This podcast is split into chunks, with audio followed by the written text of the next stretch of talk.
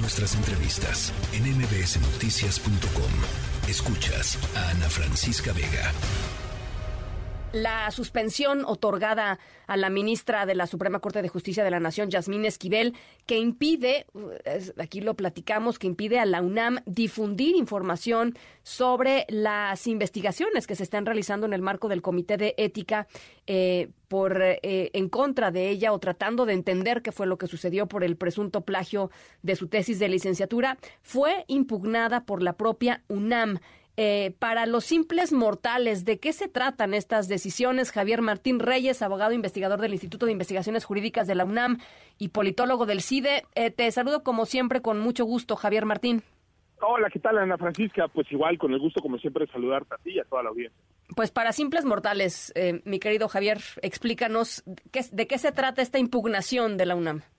Pues ¿Qué implica? por lo que se ha hecho público en medios de comunicación, lo que sabemos es que la ministra Yasmín Esquivel presentó un amparo en el que impugna varias cosas. Impugna, por un lado, la decisión que tomó el primer comité, que fue este Comité de Integridad eh, Académica de la FES eh, Aragón, pero también se fue a impugnar, déjame ponerlo así, esas reglas o esas normas que crearon el segundo comité que está involucrado, que es el Comité Universitario de Ética. Esta es una suerte como de comité central al interior de la UNAM, Ana Francisca, que fue creado en el año del 2019 por el rector de la UNAM.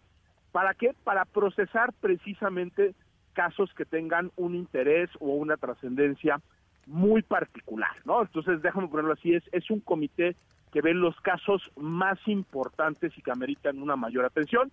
Yo tengo la impresión de que pues no hay mayor importancia y trascendencia claro. pues que el caso de una ministra en funciones que plagió su tesis de licencia o que posiblemente plagió su tesis de licenciatura para obtener el título que luego le permitió llegar a la corte, ¿no? O sea, digamos en esa parte yo creo que no hay problemas. Pero ella lo que está impugnando es la creación misma del comité. Eh, seguramente alegará pues que no había facultades para crearlo o que se creó de manera irregular. Para eso tendríamos que conocer, digamos, la demanda que ella eh, presentó pero lo que está buscando básicamente es que ese comité nunca se pueda pronunciar a nada. Es decir, si le terminan dando la razón en el sentido de que hay una indebida integración de ese comité, pues entonces el comité no podrá decir nada. Ese es su argumento de fondo. Ahora, solicita una medida cautelar, que es la suspensión, que es básicamente ponerle pausa, déjame ponerlo así, a cierto tipo de decisiones del comité en lo que se resuelve el fondo del amparo y por lo que se dio a conocer en medios de comunicación, sabemos que se concedió un amparo para el efecto de que ese comité central de ética, el comité de ética universitario, no dicte una resolución este, eh, eh, final. Entonces, mientras siga esa suspensión provisional, se puede dar después una suspensión definitiva y en lo que se resuelve el fondo del asunto, si sigue rigiendo algún tipo de suspensión, este comité no podrá dar su resolución final y definitiva. Eso por una parte. Y el segundo efecto, Ana Francisca, que fue todavía más problemático, es que la jueza de distrito le ordenó a todas las autoridades de la UNAM que no dijeran nada del caso, ¿no? Esto, pues, es una medida, a mí me parece tremendamente excesiva, o sea, es decir, este es un caso de interés público, este no es un proceso penal, esto es un proceso académico al interior de la UNAM por posibles infracciones a las normas relacionadas con la ética académica. Creo que la UNAM estaba actuando de manera correcta, informando cómo se iba avanzando, si se convocó o no al comité. Se informó también en su momento que ya se le había abierto la posibilidad a la ministra Esquivel para que presentara las pruebas. Se informó también en su momento que ya había acudido un representante de la ministra y creo que eso era algo que permitía mantener informada a la sociedad de un tema eh, importantísimo y ahora desgraciadamente esta suspensión pues sí es una suerte como de mordaza a las autoridades de la UNAM que no nos pueden decir absolutamente nada de lo que está pasando por esa orden judicial. Ahora, eh, el, el, tema es muy grave, eh, Javier Martín, porque lo que queda muy claro es que la intención final de la ministra Esquivel es que nadie puede hacer nada, ¿no? Sí, a ver, absolutamente. Y yo, y yo te diría, y es abiertamente contradictorio con lo que ella misma ha dicho. Ella al principio dijo que no tenía nada que ocultar, que tenía pruebas contundentes, que iba a acudir ante las instancias universitarias, que confiaba en la universidad, que iba a estar al pendiente de sus resoluciones. Y ahora lo que sabemos es que, por una parte, declaró públicamente eso, y por la otra, ¿qué fue lo que hizo? Presentar un amparo de nueva cuenta cuestionando la integración misma del comité. Entonces, si terminara ganando el amparo, yo espero que eso no suceda, pero sí hay un escenario donde se puede decir, bueno, pues sí, fue ilegal, fue inconstitucional la creación de este eh, comité, en consecuencia nunca se puede pronunciar. Eso nos dejaría en un estado de cosas Ana Francisca donde no podríamos garantizar ni lo más mínimo que es pues saber qué pasó, ¿no? O sea, digamos, una de las, de las funciones que tienen este tipo de procesos, más allá de las consecuencias, pues es primero clarificar los hechos, estabilizar la verdad, decirle a la sociedad qué fue lo que sucedió en ese, en ese caso, y eso es lo que se podría impedir gracias a ese amparo que presenta una ministra en funciones, ¿no? Que también eso creo que también tiene pues sus complejidades, ¿no? Este particulares respecto a la posición jerárquica en la que está ahorita la ministra, ¿no?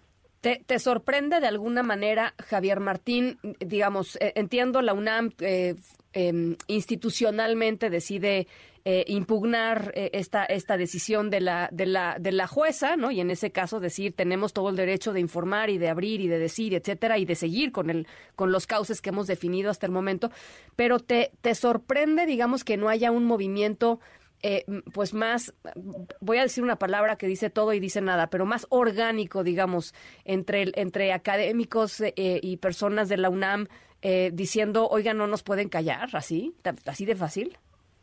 Pues mira, a ver, yo, yo te diría, sí no, o sea, es decir, por, una parte creo que es una resolución que ha generado una enorme indignación, o sea, es decir, creo que realmente la mayor parte de las voces, ¿no?, que han estado siguiendo este proceso, y, la gente que, le interesa esto, pues es muy difícil de entender por qué la UNAM no puede ni siquiera informar. O sea, digamos, ahí hay una afectación, yo te diría, pues incluso al, al, derecho que tenemos a ser informados por las autoridades eh, universitarias. Creo que esa también es una manera en la que rinde cuentas la universidad sobre este tipo de, pues de cosas.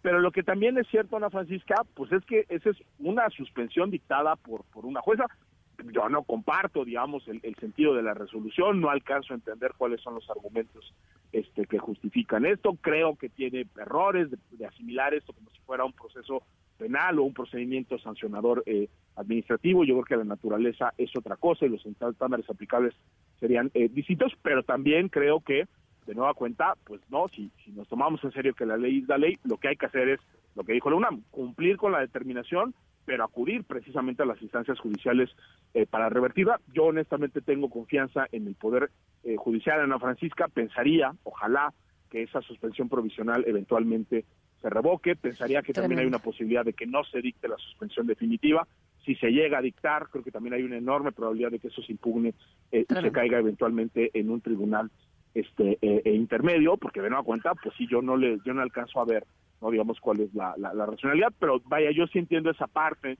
¿no? Y creo que es la correcta en el sentido de decir, pues hay que respetar esa determinación. Sería muy grave si la autoridad universitaria no cumpliera con una suspensión este, que dictó un, una jueza de distrito, ¿no? Bueno, pues ahí está. Eh, gracias por explicarlo a, todos los este, simples mortales que, andamos eh, entre amparos e impugnaciones a amparos, tratando de entender en dónde estaba el caso de la ministra Esquivel. te agradezco, como siempre, Javier Martín. No, hombre, para el contrario, Ana Francisca, te mando un abrazo muy fuerte. La tercera de MBS Noticias.